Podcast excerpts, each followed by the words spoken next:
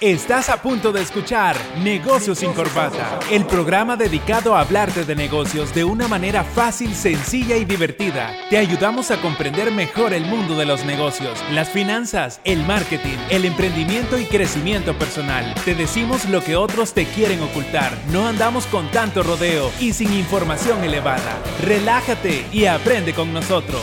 Comenzamos.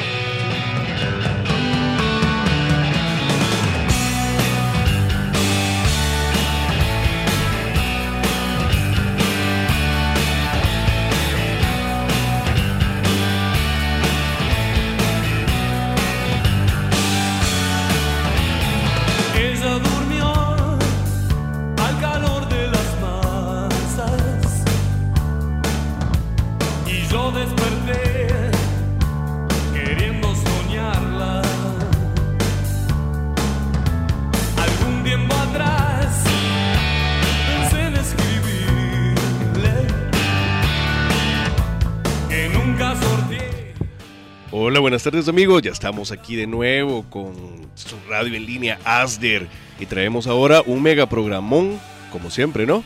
Un programazo. Un programazo, traemos la octava, eh, estamos en el episodio 8 de su programa Negocios sin Corbatas. ¿Qué tal? Eh, ¿Me escuchas, Javier? estamos, perfecto. ¿Qué tal? ¿Cómo estamos? Estamos acá con Javier Castro, Mario Financiero, Eric Marín, su servidor, y tenemos una invitada de lujo, compañeros. Así es, como, como siempre, todos nuestros invitados sabemos que pueden aportar un gran valor para, para las personas que nos escuchan.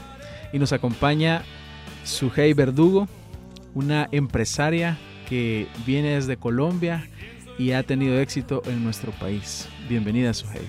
Bueno, muchas gracias, chicos. Buenas tardes y muchas gracias por pensar en mí para este espacio. Así que muy encantada de estar aquí con ustedes, de este tiempito que vamos a pasar aquí conversando un poquito.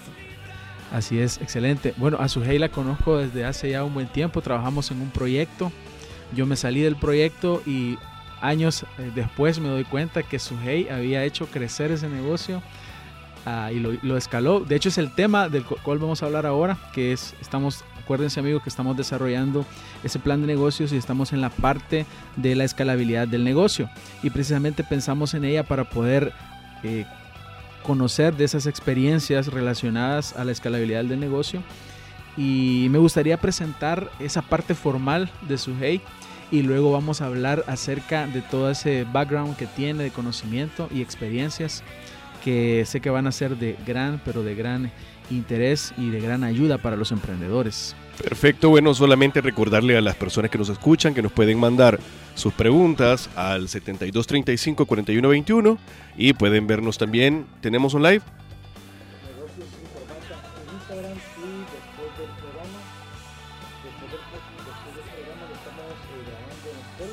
Un par de semanitas después lo estamos mandando para Spotify.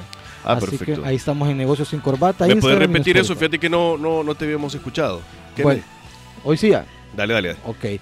Estamos en Instagram como Negocios sin Corbata y también en Spotify.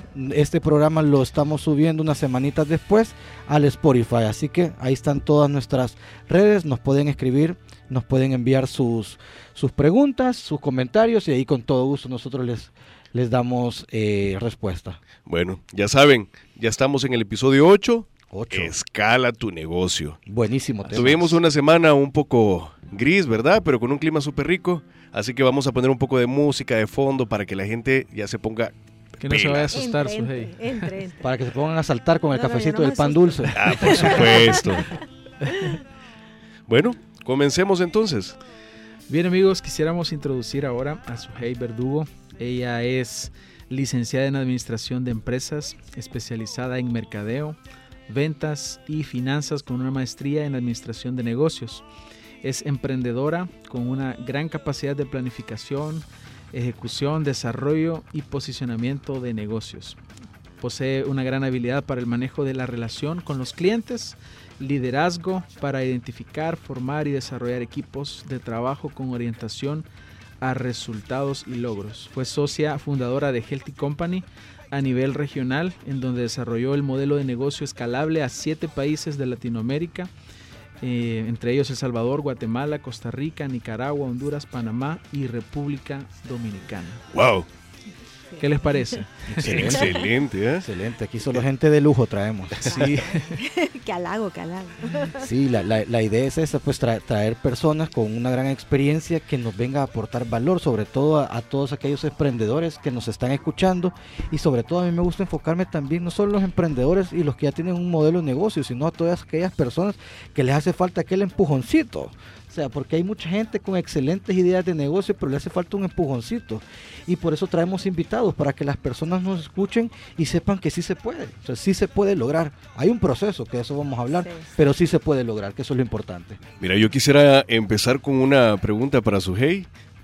¿Cómo, cómo nació esta pequeña llama de, de- de- de iniciar este emprendimiento? ¿Cómo, ¿Cómo nace en una persona? Bueno, yo te voy a contar un poquito. Realmente, bueno, estudié administración de negocios, administración de empresas.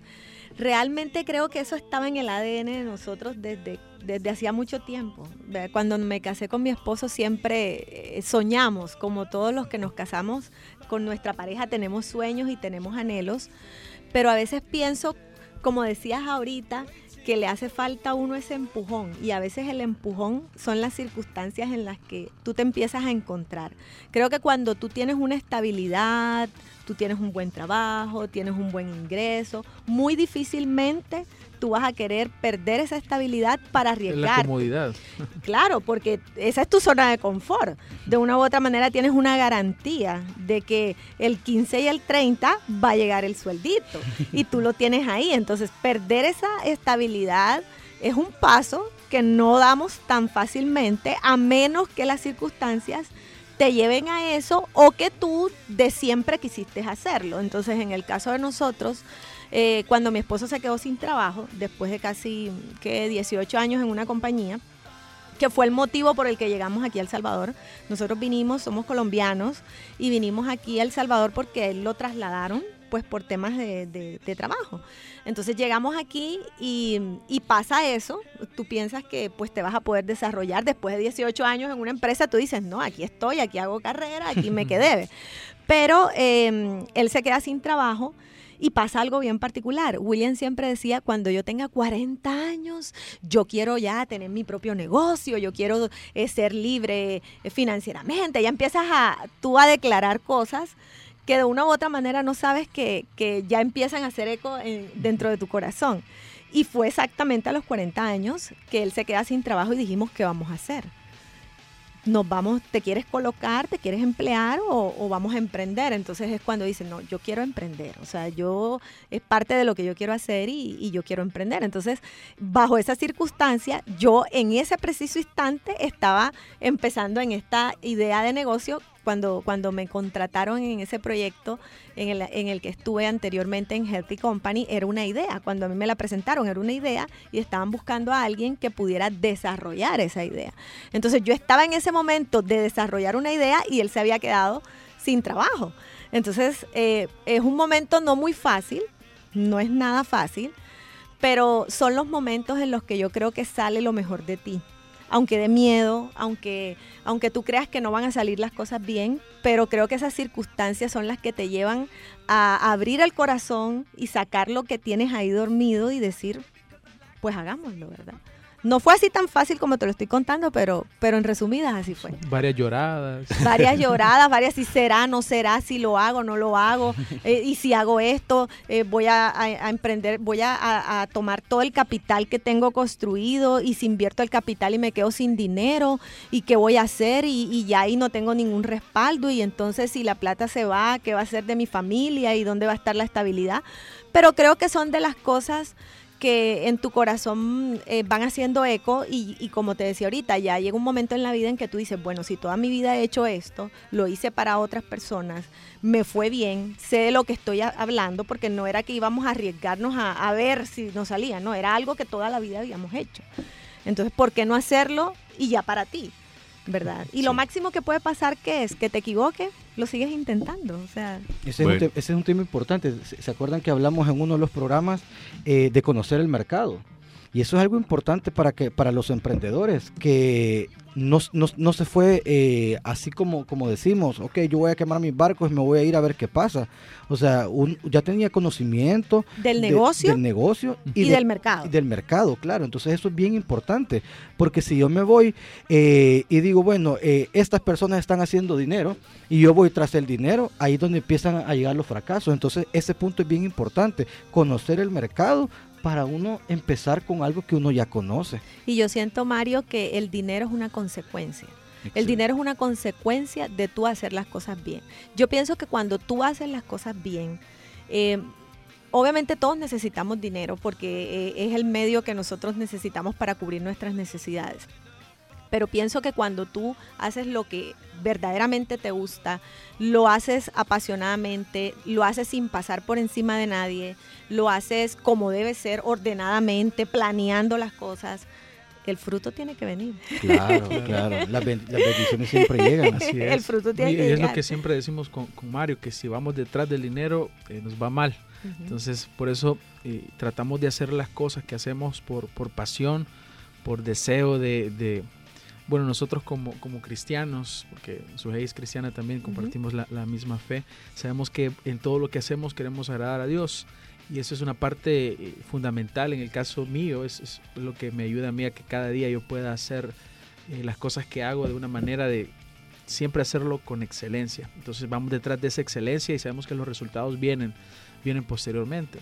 Sí. como dice Sujei, la consecuencia de. Sí, y me, y me gusta eso, todo, todo lo que usted dice, porque nosotros hemos ido hablando en, este, en estos programas sobre la técnica, ¿sí? cómo hacer un plan de negocio y no morir en el intento.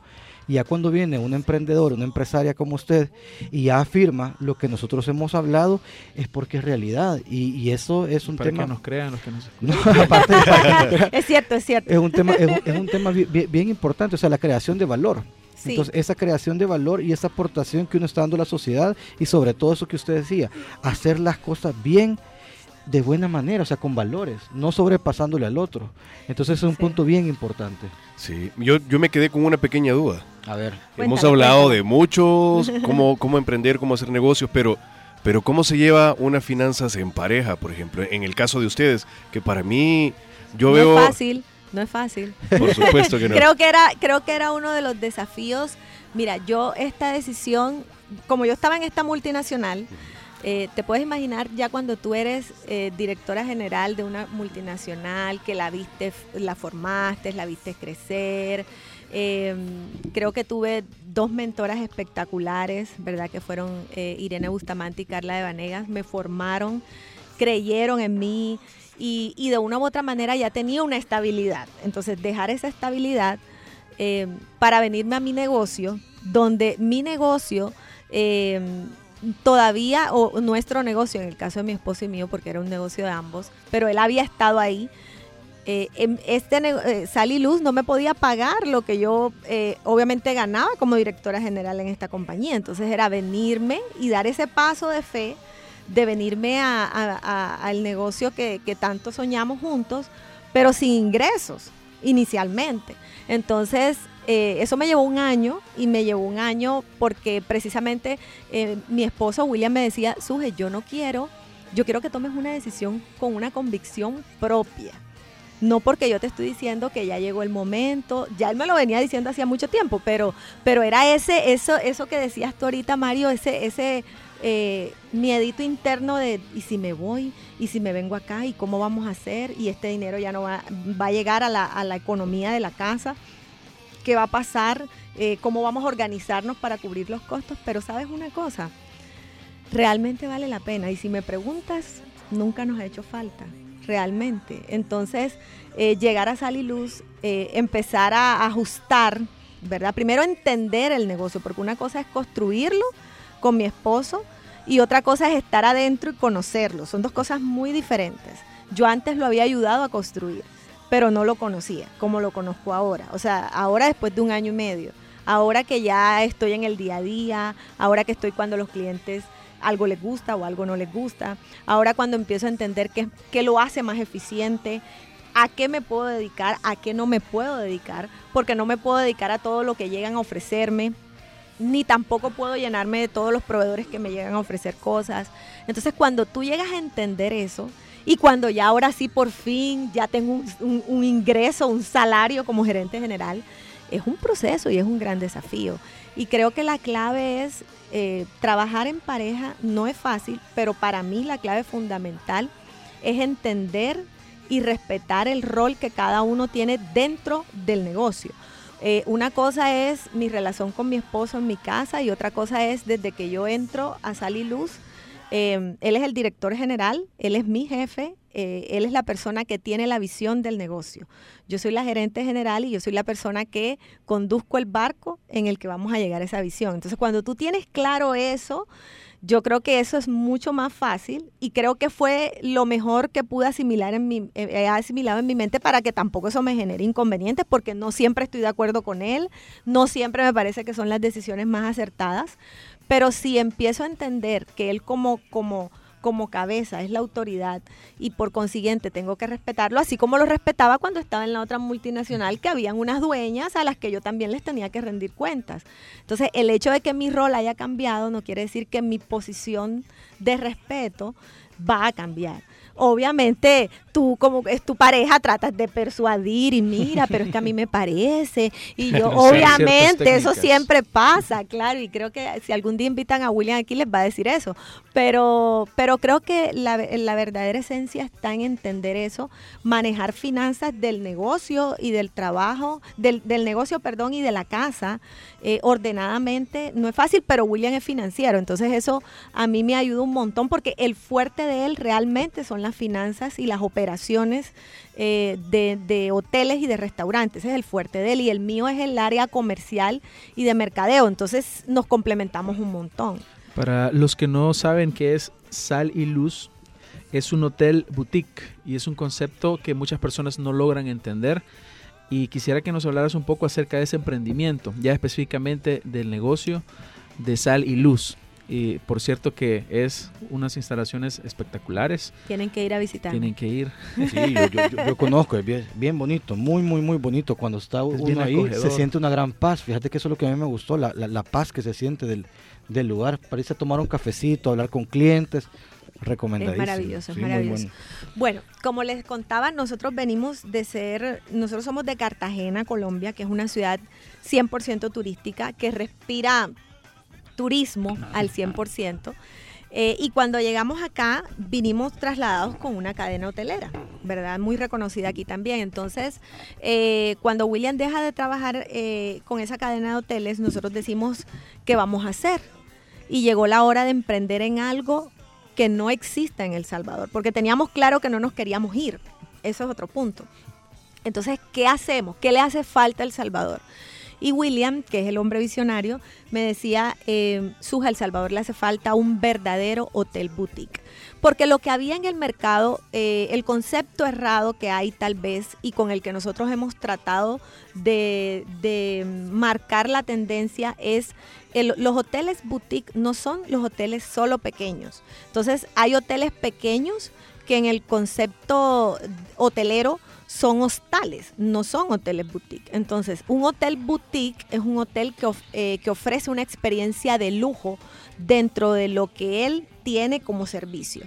Esa es una, esa es una de las características principales de un hotel, una experiencia de lujo. Entonces, si tú llegas a un lugar y no hay una experiencia de lujo, no es un hotel boutique, ¿verdad? Eso es lo primero. Lo segundo es un hotel que tiene obviamente menos habitaciones que, el, que la gran mayoría de hoteles convencionales que tú conoces. Eso es lo segundo. Lo tercero es que ofrece una atención personalizada porque lógicamente con los hoteles de cadena muy difícilmente tú puedes dar una atención personalizada. Un hotel de 500 habitaciones, tú eres el huésped de la habitación 150, ¿verdad? En un hotel boutique, tú eres Javier, ¿verdad? Eh, que le gusta leer, que le apasiona la fotografía, que sale todas las mañanas a hacer ejercicio, que le gusta... el buen desayuno le gusta el desayuno, exactamente. es que eh, eh, empiezas a conocer a la persona. Entonces, ahí es cuando llegamos a la atención personalizada. Esa es la atención e, personalizada. Es el esfuerzo de conocer los gustos, los intereses y cómo se va a sentir bien el, el, cliente. El cliente. Y también otra característica que tiene la hotelería boutique es que dentro de toda esa experiencia que tú ofreces, el huésped puede adquirir elementos que están dentro de la experiencia. Me encantó la sábana, eh, me puedo, puedo comprar una sábana. Me encantaron las batas, puedo llevarme la bata. Me encantaron las almohadas, puedo, puedo comprar las almohadas. Entonces, ese concepto integral de un hotel boutique era lo que nosotros queríamos posicionar. Eh, quitamos también ese, ese, ese lo pudiera decir, esa barrera de los muros. Fueron de las cosas que a mí me impactaron cuando llegué al país. Yo decía, ¿y por qué todas las casas tienen, tienen ese muro? ¿O por qué todas las edificaciones? Y uno, uno pasaba el muro y, y yo veía casas espectaculares. Y me contaban que era pues todos los motivos por los cuales habían nacido los muros. Entonces cuando nosotros estábamos construyendo y remodelando la propiedad, una de las cosas que queríamos romper era que no tuviera muros, que fuera un lugar totalmente abierto y que que cuando llegara la persona en medio de que todo estaba abierto se sintiera seguro. Y es lo que tratamos de ofrecer. Dentro de lo que nosotros ofrecemos realmente, ofrecemos una experiencia en el descanso, eh, en un lugar íntimo, en un lugar discreto, en un lugar em, exclusivo, ¿verdad? Pero sobre todo, sobre todo en un lugar donde tú te sientas mejor que en tu casa. Eso es lo que tratamos de Excelente concepto, ¿no? Sí, de verdad que no, no existía. Yo como me lo... Sí, eso, imagínate, y eso, y eso es parte de la, de la propuesta de valor que también lo hablamos en el programa. llegas a un, a un modelo de negocio en donde conoces al cliente porque estás hablando prácticamente entre gerente y cliente, entre dueño y cliente. Así es. Entonces el cliente se siente, me, me gustó esa palabra, mejor que en casa. O sea, una experiencia de lujo. No, no, no, había escuchado esa frase. de que está rica, una experiencia de lujo. Sí. Eso es lo que tratamos de Y mira, y no es fácil, sobre todo cuando tú quieres marcar tendencia y romper esquemas, no es fácil, porque obviamente en el, en el proceso que estás emprendiendo, que tú trabajas con el flujo de caja que tienes permanente y que obviamente ese flujo de caja empezando no es el mejor y que tienes que hacer literalmente magia para que todas las cosas funcionen.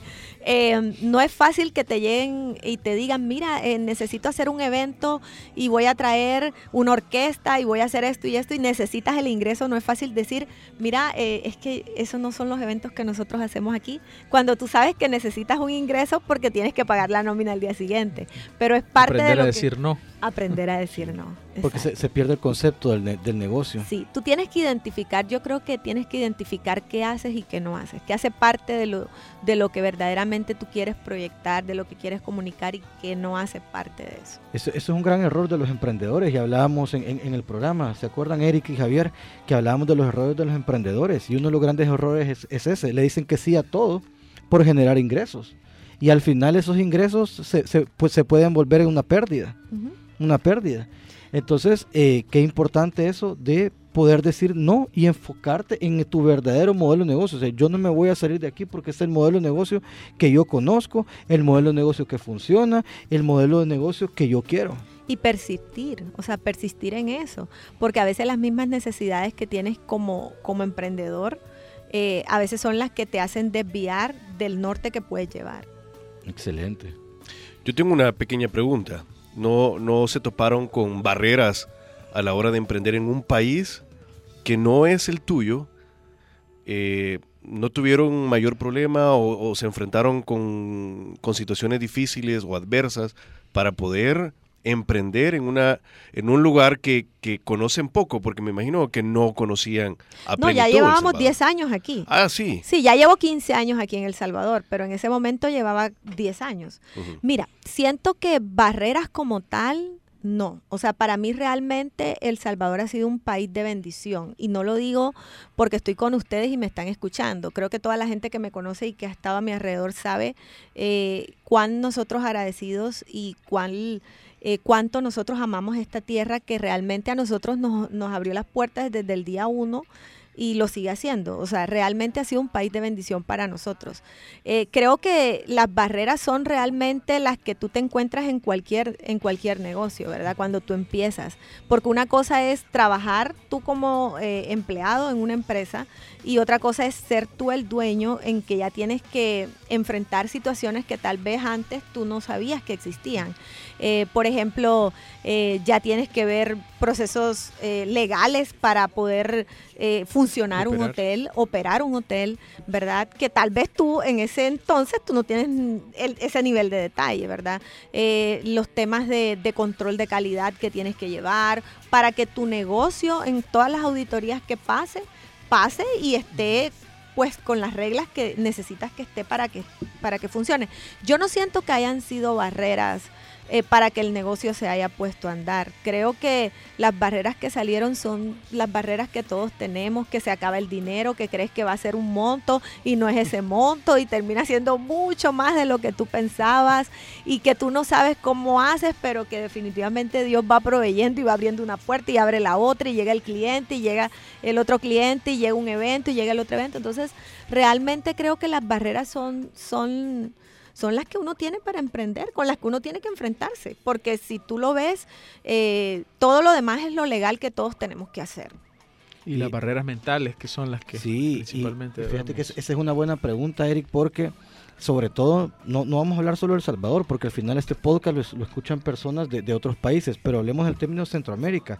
Uno normalmente en Centroamérica siempre va buscando un país grande, Estados Unidos, México, Colombia, eh, Perú, Brasil, o sea, vamos buscar España, vamos buscando países grandes. El, ustedes fueron al revés, se vinieron a buscar un país pequeñito, claro, un país cálido y todo lo demás, todos los beneficios que tiene nuestro país, pero es interesante cómo eh, ustedes, en vez de irse a un país como Colombia, que me imagino que por, la cantidad de personas, o sea, un país mucho más turístico, etcétera, etcétera. Más desarrollado, en, más desarrollado en, ese tema, se quedaron acá. ¿Sabes qué, qué, siento yo que pasa, Mario? Que El Salvador es un país que tiene muchísimas oportunidades y cuando tú eres extranjero y vienes de un país grande como nosotros, tú puedes percibir así a primera impresión las necesidades que hay y las oportunidades, esas necesidades, cómo tú las puedes volver en oportunidades. Cuando nosotros tuvimos la oportunidad de decidir si nos íbamos o nos quedábamos, eh, obviamente Colombia es mi país y yo lo amo y es lo que es la, es la sangre que me corre en las venas, ¿verdad? Pero realmente nosotros decíamos, llevamos 10 años aquí, regresar a Colombia es empezar de cero. Eh, en El Salvador, quieras o no, nos habíamos ya formado y habíamos construido una experiencia que sabíamos que estaba a nuestro favor y que sabíamos que hacía falta algo que tal vez de la ciudad donde yo vengo es, es lo que hay, es lo que hay normalmente. Entonces, si vimos la oportunidad y sobre todo pensando en nuestras hijas que sí son salvadoreñas y en, en construir para ellas un legado, no porque esté pensando que vayan a ser hoteleras, pero sí que ellas puedan entender el, el, lo, que, lo que se deben a su país, ¿verdad? El, el, tener el corazón abierto y dispuesto para luchar por su país, porque yo sí veo muchísimas, muchísimas de verdad oportunidades para quedarse y luchar, ¿verdad? Quedarse y luchar, porque sí, sí veo que vale la pena quedarse y luchar aquí en El Salvador. Sí, este es un, es un, buen mensaje para nuestros amigos que nos escuchan. Hay muchas personas que, que tienen su esperanza puesta en los Estados Unidos, que nos vamos a ir para allá y y no ven, no ven, o sea, están ciegos, están ciegos y, no, y tienen a veces las oportunidades enfrente. Sí, y, ese es el problema, que, que, a, veces uno ni siquiera ve las oportunidades, aunque uno tenga la oportunidad enfrente, pero no la ve. Entonces, esto es lo que me, me, encanta de este programa y esa es la, la, pasión que nosotros le ponemos a este programa. O sea, decirle a la gente, miren, sí se puede. O sea, tenemos casos de éxito que sí se puede. Claro, como decíamos al principio, hay un proceso y una de las cosas importantes es tener bien abiertos los ojitos porque en todos lados hay oportunidades, tener bien abiertos los ojos. Así que me parece, me parece excelente. Perfecto, bueno, ¿qué les parece si nos vamos con una canción y regresamos con unas cuantas preguntas? Sí, por supuesto que sí. Venimos al regreso con unas preguntas que tenemos ya. Y recordarle a las personas que nos escuchan que nos pueden mandar sus preguntas al 7235 4121. Vámonos con algo rico pues para levantar los ánimos. No nos cambies, en un momento estamos de vuelta con Mario Financiero, Javier Castro y Eric Marín. Negocios sin corbata.